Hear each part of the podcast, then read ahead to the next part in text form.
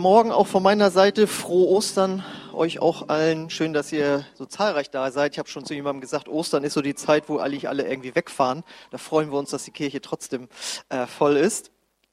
Weil ähm, Ostern ist ja eigentlich das größere kirchliche Fest als Weihnachten.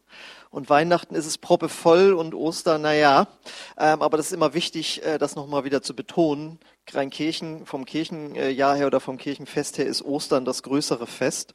Und wir erinnern uns eben daran, dass Jesus von den Toten auferstanden ist. Und weil das eben so wichtig ist, möchte ich heute mit euch über folgende Frage nachdenken, die ich mitgebracht habe als Predigtitel, nämlich warum ist die Auferstehung eigentlich so wichtig?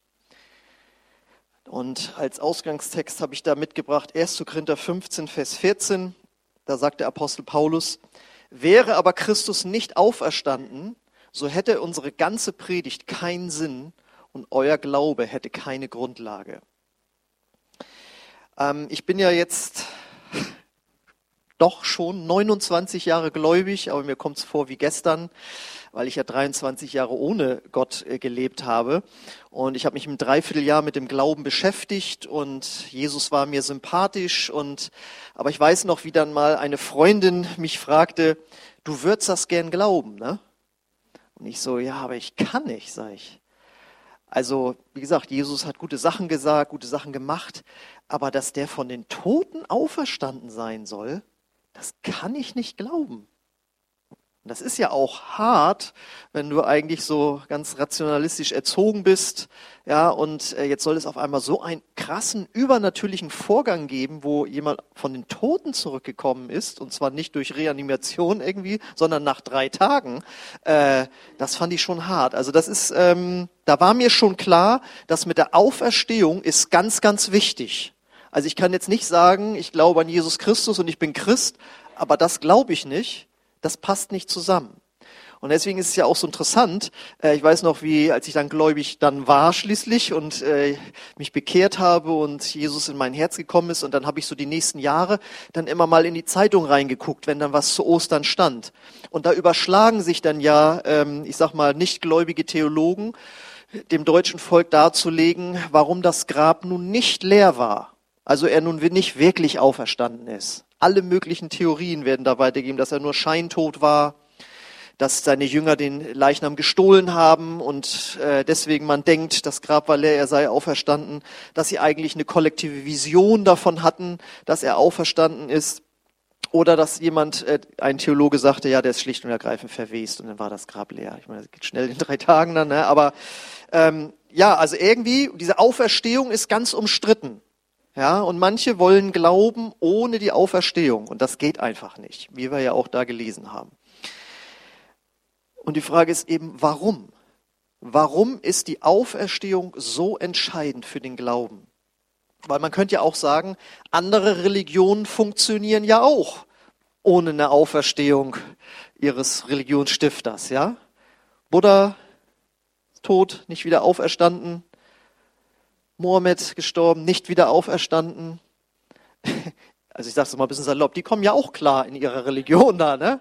So, und jetzt sind wir als Christen aber so, da, Paulus sagt das ja, äh, so drauf, Piquet, den Bibelvers darfst du gerne da lassen, damit wir da immer drauf äh, stehen, sehen, ähm, so drauf fixiert, unser Religionsstifter ist auferstanden und das ist so wichtig, dass wenn es nicht wäre, das alles keine Grundlage hätte. Deswegen glaube ich, müssen wir uns heute mit dieser Frage beschäftigen, warum ist das denn so wichtig? Da habe ich drei Punkte mitgebracht, wie früher bei der Drei-Punkte-Predigt. Das müsste eigentlich die nächste Folie sein. Erstens, es gäbe sonst keine Erlösung für uns. Weil, wenn er nicht auferstanden wäre, dann wäre er im Grunde genommen ein ganz normaler Mensch gewesen, ein Sünder wie du und ich, und er hätte nicht unsere Sünden getragen, sondern seine eigenen. Und dann wäre er genauso tot geblieben wie alle anderen Menschen auch. Kurze Erklärung, Erlösung von den Sünden, was bedeutet das? Sünden das sind all die Dinge, die Verfehlungen, die wir gegen Gott, Menschen und uns selbst begehen, also moralische Verfehlung. Und man kann das vergleichen mit Schmutz. Durch alle Verfehlungen, die wir begehen, von klein auf schon, beschmutzen wir uns im Grunde genommen moralisch. Ja, wir werden moralisch beschmutzt. Und Gott ist jetzt ein Gott voller Liebe, voller Gnade, aber auch ein Gott, der absolut perfekt ist und absolut rein ist. Er ist, er hat eine saubere Weste, er ist absolut moralisch rein und er ist absolut gerecht, was Verfehlung angeht. Das merken wir daran, dass wir auch als Menschen starkes Gerechts Gerechtigkeitsbewusstsein haben, wenn wir von Verbrechen irgendwo lesen in Zeitungen sagen, das muss bestraft werden. Ja, und so ist Gott auch absolut gerecht, ähm, was Verfehlung angeht. Das heißt, er ist absolut sauber, sozusagen klinisch total rein, moralisch rein. Und das Ding ist jetzt, um schon in diesem Leben, also heute, mit Gott zusammen sein zu können und vor allen Dingen auch nach dem Tod, müssten wir genauso rein sein wie dieser Gott. Ich weiß noch, wie ich ganz früh dieses Bild hatte, äh, oder nicht hatte, sondern es wurde eben so gesagt. Also, einige kennen das ja noch, wenn ein neuer Teppich da ist. Man findet das einfach nicht schön, wenn Leute von draußen reinkommen, nicht mal die Schuhe abputzen, nicht mal die Schuhe ausziehen, sondern einfach so ins Wohnzimmer reinstratzen und dann hast du den schönen Teppich, er ist befleckt. Und dieses ganz banale Bild hat mir damals geholfen. Gottes Himmel ist perfekt. Und da kommt man mit schmutzigen Schuhen nicht rein. Das heißt mit einem verschmutzten Herzen, was moralisch eben beschmutzt ist. Und das bedeutet, wenn wir mit Gott jetzt und in Ewigkeit zusammen sein wollen, brauchen wir ein gereinigtes Herz, das eben auch rein ist, so wie Gott es ist. Und diese Reinigung ist möglich durch das Blut von Jesus, das er am Kreuz stellvertretend für uns vergossen hat, aus Liebe zu uns. Und wie kann man das erklären? Das muss man ja immer wieder neu irgendwie sich deutlich machen, wie das möglich ist. Es ist ja so, wenn jemand hoch verschuldet ist, dann muss er alles auflösen an Vermögen, was er hat, wenn er es noch irgendwie hat. Alles, was er hat, muss er hergeben. Ja, er kann nicht noch, äh, wenn er irgendwo Insolvenz anmelden will, noch irgendwelche großen Konten irgendwo auf Übersee oder so haben. Er muss alles hergeben, was er jemals an Besitz angehäuft hat, um aus dieser Schuld rauszukommen. Und wenn man das jetzt vergleicht mit der moralischen Schuld, die wir vor Gott haben, so müssten wir eigentlich auch alles geben, was wir haben. Und das ist dann eben unser Leben. Wir müssten mit unser Leben, unserem Leben bezahlen für unsere Schuld. Und das ist übrigens auch der Grund, warum jeder Mensch sterben muss, weil diese Sünde ähm, wie so ein Virus die ganze Menschheit infiziert hat. Und die Bibel sagt jetzt, im Blut ist das Leben. Und wenn wir unser Leben geben, dann machen wir das, indem wir unser Blut geben. Denn ohne Blut, logischerweise, kann kein Mensch leben. Und deswegen wurden im alten Israel Tiere geopfert, deren Blut wurde vergossen, stellvertretend für das Blut der Menschen. Und so kann man sich das auch erklären, wenn man also sein Leben geben müsste, um aus der moralischen Schuld rauszukommen, sein Blut geben möchte, dann ist es eben möglich, wenn jemand anders sein Leben gibt, sein Blut gibt zur Begleichung unserer Schuld, dann können wir leben. Und das ist das, was geschehen ist. Jesus hat sein Leben, sein Blut gegeben, stellvertretend für uns. Aber das war auch nur durch Jesus möglich. Kein anderer Mensch hätte für einen, anderen Menschen sein Leben, sein Blut geben können und dann wären wir oder ich erlöst worden, sondern es musste jemand sein, dessen Blut, dessen Leben absolut frei von Schuld war, das absolut moralisch rein war. Und das konnte nur Jesus Christus sozusagen vorweisen weil er als Sohn Gottes allen Versuchungen zum Bösen widerstanden hat.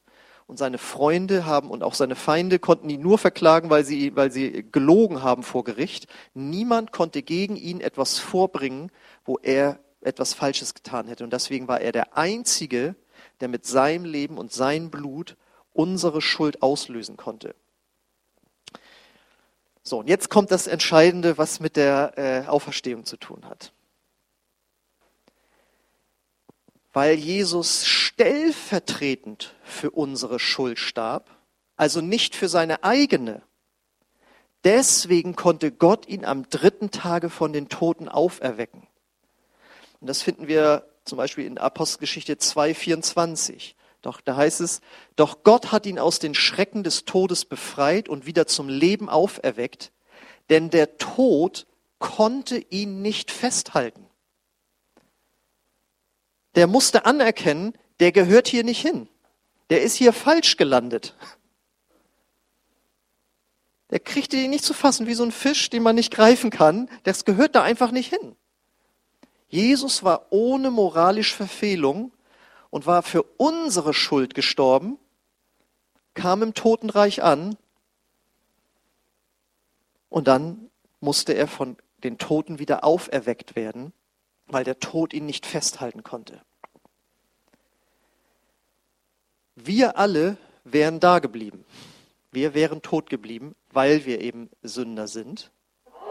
Aber ein sündloser Mensch wie Jesus eben nicht. Und jetzt kommt die Beantwortung der ersten Frage. Wenn Jesus nicht auferstanden wäre, dann hätte das bedeutet, dass er genauso ein Sünder gewesen wäre wie wir alle und der sich quasi nur eingebildet hat, er sei der Erlöser. Ja? Das ist ganz, das ist, deswegen ist das entscheidend.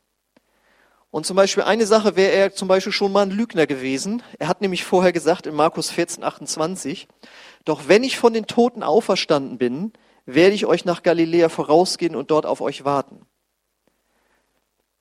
Dann wäre er schon mal ein Lügner gewesen. Er hat es vorher angekündigt, ich werde von den Toten auferstehen.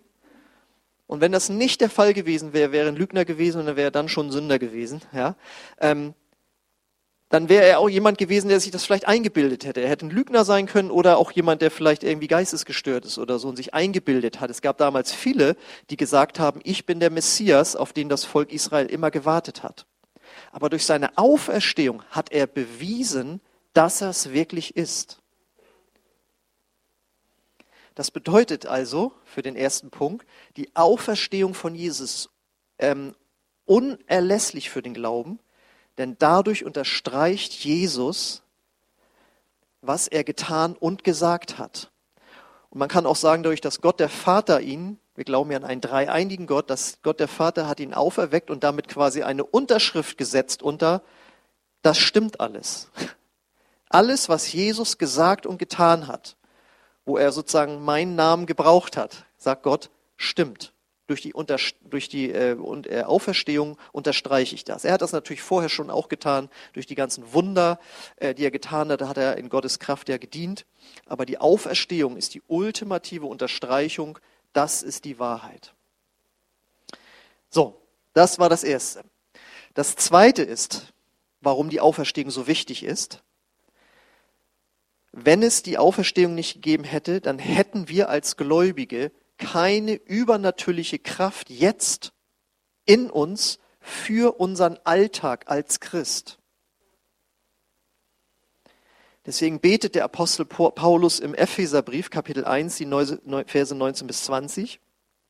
Ich bete, dass ihr erkennen könnt, wie übermächtig groß seine Kraft ist, mit der er in uns, die wir an ihn glauben, wirkt. Es ist dieselbe gewaltige Kraft, die auch Christus von den Toten auferweckt und ihm den Ehrenplatz an Gottes rechter Seite im Himmel gegeben hat. Und das ist auch, wenn das nicht wäre, dann müssten wir wie alle anderen, sagen wir mal, Mitglieder einer anderen Religion, die versuchen, nach, zum Beispiel nach bestimmten Geboten oder so zu leben, heilig zu leben, das müssen die alles aus eigener Kraft versuchen und deswegen sind sie auch alle verzweifelt. Bei manchen gibt es die Abkürzung durch ein Selbstmordattentat. Das fand ich damals so krass, als ich mich, ich habe das ja noch miterlebt 2001 und da saß ich gerade in meinem Jugendbüro und mein Kollege kommt rein, wir haben Krieg. What? Und dann waren da äh, die, äh, die Terroranschläge gewesen und danach wurde ja aufgedeckt, wer das getan hat. Und das waren ja junge Männer, die Angst hatten vor dem Tod dass sie nicht ins Paradies kommen. Und die sich gesagt haben, oder die, die, gelehrt, die gelehrt wurden, wenn du so ein Attentat begehst, dann kommst du auf jeden Fall ins Paradies. Ja, weil sie natürlich gemerkt haben, dass sie durch ihr Leben vor ihrer Gottheit nicht bestehen können. Und wir als Christen haben die Auferstehungskraft Gottes in uns, weil Jesus von den Toten auferstanden ist. Und der jeder, der zu Jesus kommt und sagt, ich möchte dir nachfolgen, dessen Geist oder Gott, Gottes Geist wird in sein Herz kommen und dadurch hat man Jesus in sich und man hat die Kraft des Heiligen Geistes in sich, jetzt anders zu leben. Das wäre sonst absolut nicht möglich. Wenn man das Neue Testament gelesen hat, wenn Jesus sagt, wer schon äh, hier soll eure Feinde lieben und ihr sollt noch nicht mal im, mit euren Augen irgendeine Frau, mit der ihr nicht verheiratet seid, begehrt seid, da scheitert ja jeder. Aber Gott sagt, ich gebe euch meinen Geist. Man kann also so sagen, in allen anderen Religionen fährt man Fahrrad, wir fahren E-Bike. Ja, sagst du, das gefällt mir gar nicht, da muss ich ja auch noch was tun. Ja gut, in anderen Religionen läuft man, wir fahren Auto. Geht auch wieder nichts, auch nicht von der Umwelt her. Ich habe kein besseres Beispiel gefunden. Also wir haben halt eine Kraft in uns, die uns hilft, so zu leben, wie Gott es möchte. Und darüber haben wir uns ja auch die letzten Wochen aus, äh, unterhalten, sozusagen, als es um den Römerbrief ging. Das kann ich jetzt nicht weiter ausführen, aber es geht darum, dass wir eine Kraft durch die Auferstehung in uns haben, die uns ermöglicht, ein anderes Leben zu führen. Und diese Kraft der Auferstehung wirkt ja nicht nur bei uns im Alltag, dass wir in der Lage sind, Versuchungen zu widerstehen, sondern wir können sogar selbst Übernatürliches bewirken. Also als ich das erste Mal für jemanden gebetet habe, ihm die Hand aufgelegt habe und er danach gesund war, habe ich ganz schön gestaunt. Ne? Also das ist wirklich, das funktioniert, das geht, das gibt es. Das steht nicht nur in der Bibel, sondern das ist 2000 Jahre später immer noch Realität. Und wenn man dann sogar erleben kann, dass man hier betet und zu Hause guckt jemand per YouTube zu und wird bei sich im Wohnzimmer geheilt von Rückenschmerzen, so wie meine Mutter das erlebt hat, dann weiß man einfach, dass man in der richtigen Religion gelandet ist. Versteht ihr? Also, ne, dass eben die Kraft ist wirklich da und sie ist da, weil Jesus von den Toten auferstanden ist. Das war das Zweite. Das Dritte ist, warum ist die Auferstehung so wichtig? Sonst gäbe es keine Auferstehung für uns. Und zwar eine Auferstehung in den Himmel natürlich hinein. Das lesen wir in 1. Korinther 15, die Verse 19 bis 20. Wenn der Glaube an Christus uns nur für dieses Leben Hoffnung gibt, sind wir die bedauernswertesten unter allen Menschen. Tatsächlich aber ist Christus als erster von den Toten auferstanden. So können wir sicher sein, dass auch die übrigen Toten auferweckt werden. Wir haben jetzt schon gehört, der Glaube ist schon für dieses Leben wichtig. Auch schon, dass er krass, was er da sagt, ne? sonst sind wir bedauernswert. Wir bilden uns ein, dass da irgendein Jesus auferstanden ist und dass es sowas wie Gebetserhörung gibt, so, ne? Man sagt ja sonst eigentlich so, naja, wenn das alles nicht stimmt, habe ich trotzdem ein gutes Leben gehabt, weil ich mir eingebildet habe, dass das alles stimmt, ja. Aber er sagt, nee, also dann sind wir, der, Paulus ist da noch krasser und sagt, das kannst du dann alles vergessen. Aber er sagt, weil er jetzt eben auferstanden ist, können wir sicher sein, dass auch wir von den Toten auferstehen. Wollen Sie kurz rangehen? Vielleicht sehr wichtig.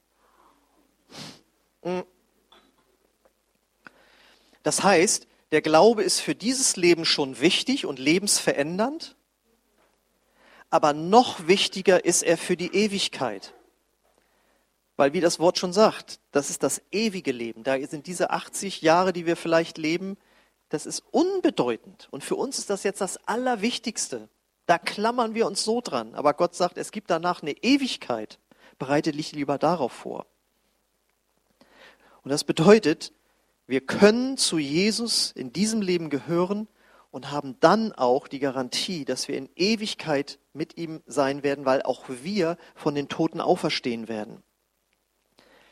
Und das ist ja nun mal ein Fakt, mit dem wir ab und zu konfrontiert werden. Je älter werden wir, je älter wir werden, umso öfter. Man guckt in die Zeitung rein und dann, oh, die Einschläge kommen näher. Ja, der aus dem Dorf ist gestorben, den man von früher kennt. Jeder von uns muss sterben. Einige fürchten sich davor, Die meisten verdrängen es. Ich weiß noch immer, wenn ich bei einer Beerdigung bin, denke ich so, wow, da werde ich auch irgendwann mal sein. Und man hängt ja dann doch am Leben, ja? Auch wenn man Christ ist, man weiß, danach wird es besser, aber das ist ja etwas, was man glaubt, was man glauben muss, was man selbst noch nicht erlebt hat. Und ist man noch beim Beerdigungskaffee und danach ist es schon wieder vergessen. Dann will man sich wieder dem eigenen Leben zuwenden. Man verdrängt das. Aber das Schöne ist, wir als Christen können Frieden darüber haben, dass für uns dann das ewige Leben bei Gott im Himmel beginnt. Und das geht nur, weil Jesus von den Toten auferstanden ist und uns erlöst hat. Jesus hat mit seinem Tod und seiner Auferstehung bewiesen, dass mit dem Tod nicht alles vorbei ist. Wie wir sagen, er hat den Tod überwunden. Es gibt ja so einen Satz, wenn der letzte Vorhang fällt und sowas, ja. Also Jesus ist hinter den letzten Vorhang gegangen und ist wieder zurückgekommen. Und hat gesagt, ich weiß, wie es da aussieht. Du kannst noch heute mit mir im Paradies sein, sagt er zu einem der beiden Verbrecher, die neben ihm gekreuzigt wurden. Es gibt ein Paradies, es gibt einen Himmel, Jesus war da, er ist ursprünglich von da gekommen, ist zu Weihnachten zu uns gekommen und dann ist er eben Karfreitag gestorben und am dritten Tag wieder zurückgekommen. Er hat hinter diesen letzten Vorhang geblickt und ist zurückgekommen. Und es gibt Hoffnung für jeden Menschen, der zu ihm kommt. Auch du kannst das und wirst das erleben, wenn du dich mir anvertraust. Und das bedeutet im Umkehrschluss natürlich, dass Menschen ohne Jesus, ohne Hoffnung sind und sie werden verloren gehen. Denn sie werden nicht für den Himmel auferweckt. Ja, das ist natürlich damit gemeint. Ja. Wir werden auferweckt mit Jesus für den Himmel, aber ohne Jesus werden wir nicht für den Himmel auferweckt, sondern dann gibt es nur noch Himmel und Hölle. Und das Gute für uns als Kirche ist jetzt, wir dürfen die Botschaft verkünden, dass wenn du zu Jesus kommst, du ewiges Leben empfängst, das jetzt schon anfängt durch die Auferstehungskraft und die sich dann zeigen wird, wenn du stirbst. Dann wirst du das Wunder erleben, dass du auferstehst und Jesus sehen wirst. Es gibt Christen, die haben so ein Todeserlebnis gehabt. Ein Kollege von mir selbst war tot und er sagt, er war im Himmel und ist dann äh, wieder zurückgekommen, weil er reanimiert wurde irgendwie. Und er meinte, das war so schön, er hat es bedauert, dass er zurückkommen musste. Jetzt lebt er hier natürlich auch wieder gerne, aber er hat mir das mal erzählt und er fängt dann jedes Mal an zu weinen, wenn er das erzählt, was er da erlebt hat. Aber das sind nicht die Erlebnisse, auf die wir unseren Glauben fußen. Das ist eine schöne Bestätigung. Für uns ist das Entscheidende, dass Gott das in seinem Wort geschrieben hat. Weil es gibt ja auch Bücher, wo Leute beschrieben haben, was sie im Himmel erlebt haben. Ich bin da immer so ein bisschen skeptisch. Das ist, ja, das kann mal irgendwie nett sein. Aber wenn wir anfangen, darauf irgendwie unseren Glauben zu gründen, dann kann das auch nach hinten losgehen.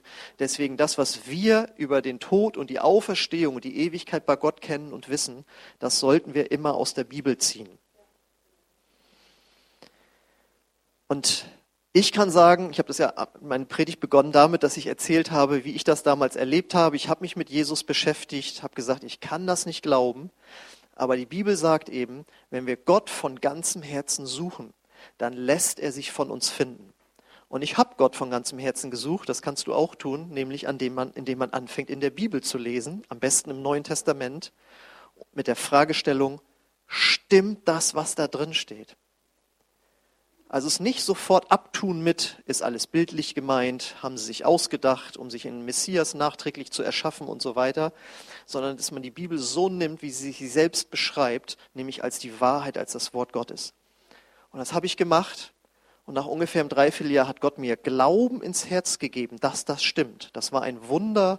Ich saß in meinem Studentenwohnheim und auf einmal wurde mir warm ums Herz, während ich die Bibel las, sagte, wie soll ich das jetzt jemandem erklären? Jetzt glaube ich das.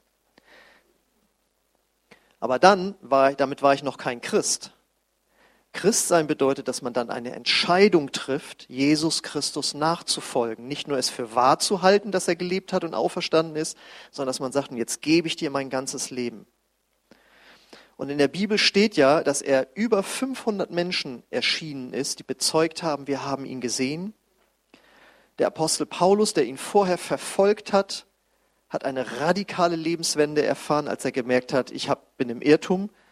Der Mann ist wirklich Gottes Sohn und ist wirklich von den Toten auferstanden.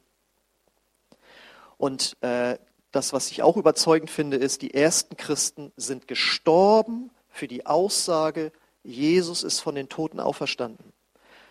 Es gibt die, man weiß nicht hundertprozentig, ob es stimmt, aber der Apostel Petrus soll gesagt haben, als er ähm, gekreuzigt werden sollte für seinen Glauben, ich möchte mit dem Kopf nach unten gekreuzigt werden, ich bin es nicht wert, so zu sterben wie mein Herr.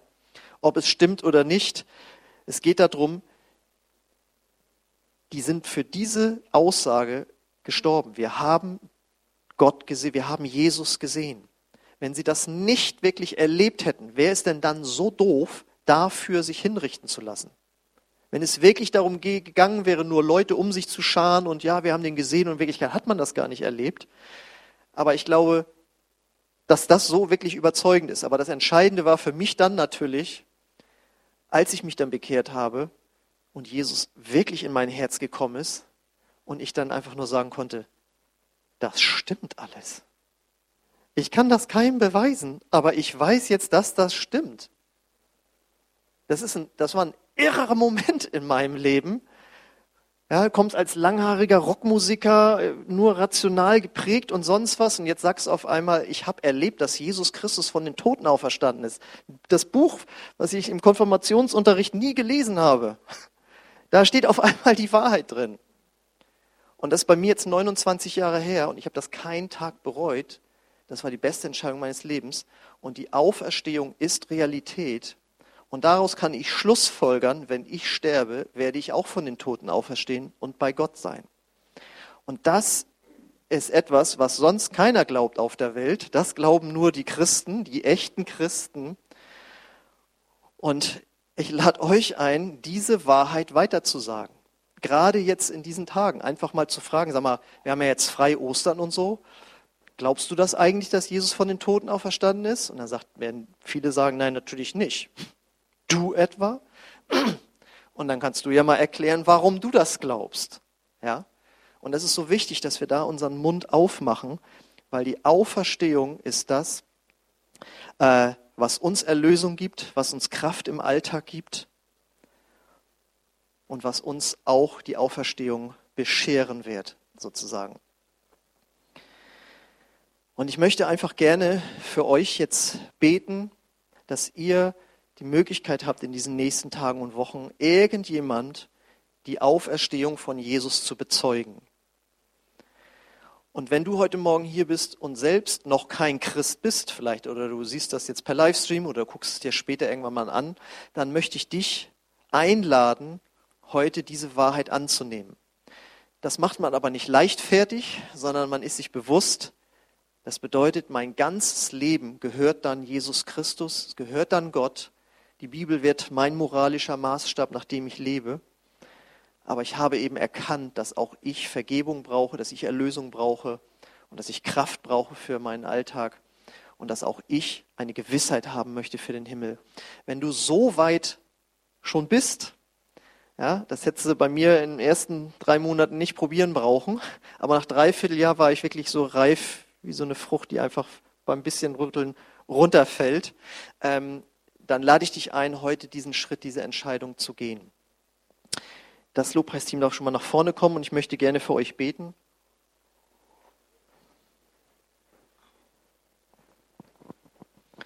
Ob für Erlösung oder die Erlösung weiterzusagen, das ist, ähm, das weißt du am besten, wo du stehst. Ich lade euch dazu ein, aufzustehen.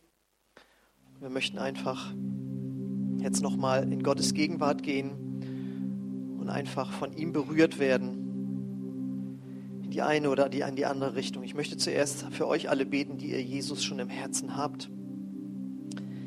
Vater im Himmel, ich danke dir dafür, dass dein Wort die Wahrheit ist und dass wir fest an die Auferstehung von Jesus glauben dürfen, weil wir es auch selbst erlebt haben. Und ich bete, Heiliger Geist, dass du in jedes Herz einfach diesen Wunsch, diesen Drang ganz neu reinlegst, davon weiter zu sagen. Wir fahren jetzt alle irgendwie zu Familien oder, oder treffen Menschen und das nicht nur heute und, und morgen, sondern auch eben natürlich die nächsten Wochen. Und ich bete für Gelegenheiten, von dieser Auferstehung weiterzusagen. Dass wir sie selbst bezeugen können. Ich habe es selbst erlebt. Jesus ist real. Und die Schrift sagt es mir, bezeugt es mir. Bete, Heiliger Geist, dass du heute den Wunsch ganz neu wächst, davon weiterzusagen. Komm, Heiliger Geist, und berühre du unsere Herzen, dass wir wirklich diese Botschafter ganz neu werden, zu denen du uns berufen hast, von dir weiterzusagen. Und ich möchte auch für alle beten, die heute hier sind oder das jetzt sehen oder später sehen diesen Schritt noch nicht gegangen sind, die Auferstehung von Jesus für das eigene Leben in Anspruch zu nehmen und zu sagen, das möchte ich haben, diesem Gott möchte ich folgen, diese Gewissheit möchte ich auch haben.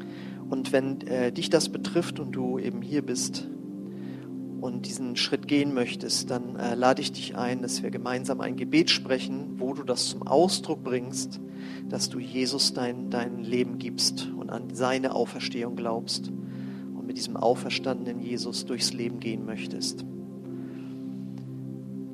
Das ist nur ein Gebet, muss auch nicht lang sein, aber das Entscheidende ist, dass du es von ganzem Herzen mitbetest und weißt, das bedeutet, dass dein ganzes Leben sich dann auf Jesus ausrichtet. Und wenn du diesen Schritt schon gehen kannst heute, dann lade ich dich ein, gemeinsam einfach mit uns mitzubeten. Ich bete das Satz für Satz vor. Und wenn, du, wenn das ein Satz, ein Gebet nach deinem Herzen ist, dann betest du es einfach mit. Wenn du es nicht möchtest, ist das überhaupt gar kein Problem. Aber wir möchten einfach jeden Sonntag diese Chance geben, Jesus persönlich kennenzulernen, Vergebung der eigenen Schuld zu empfangen und ein neues Leben mit Gott zu beginnen. Okay, ich bete das Satz für Satz und dann lass uns das gemeinsam einfach äh, beten. Jesus, ich komme jetzt zu dir und ich glaube an deine Auferstehung. Vergib mir meine Schuld und komm du in mein Herz. Ich will dir nachfolgen und auch ich will auferstehen in den Himmel hinein. Amen. Amen. Wenn du so ein Gebet das erste Mal gesprochen hast, dann lade ich dich ein, nach dem Gottesdienst gerne zu mir hier nach vorne zu kommen, dass ich dir nächste Schritte erklären kann, die du gehen kannst, um als Christ ja, weiterzugehen, weiter zu wachsen dann auch. Und wir wollen jetzt einfach noch ein Lied singen, Jesus zur Ehre für das, was er für uns getan hat. der Schmerz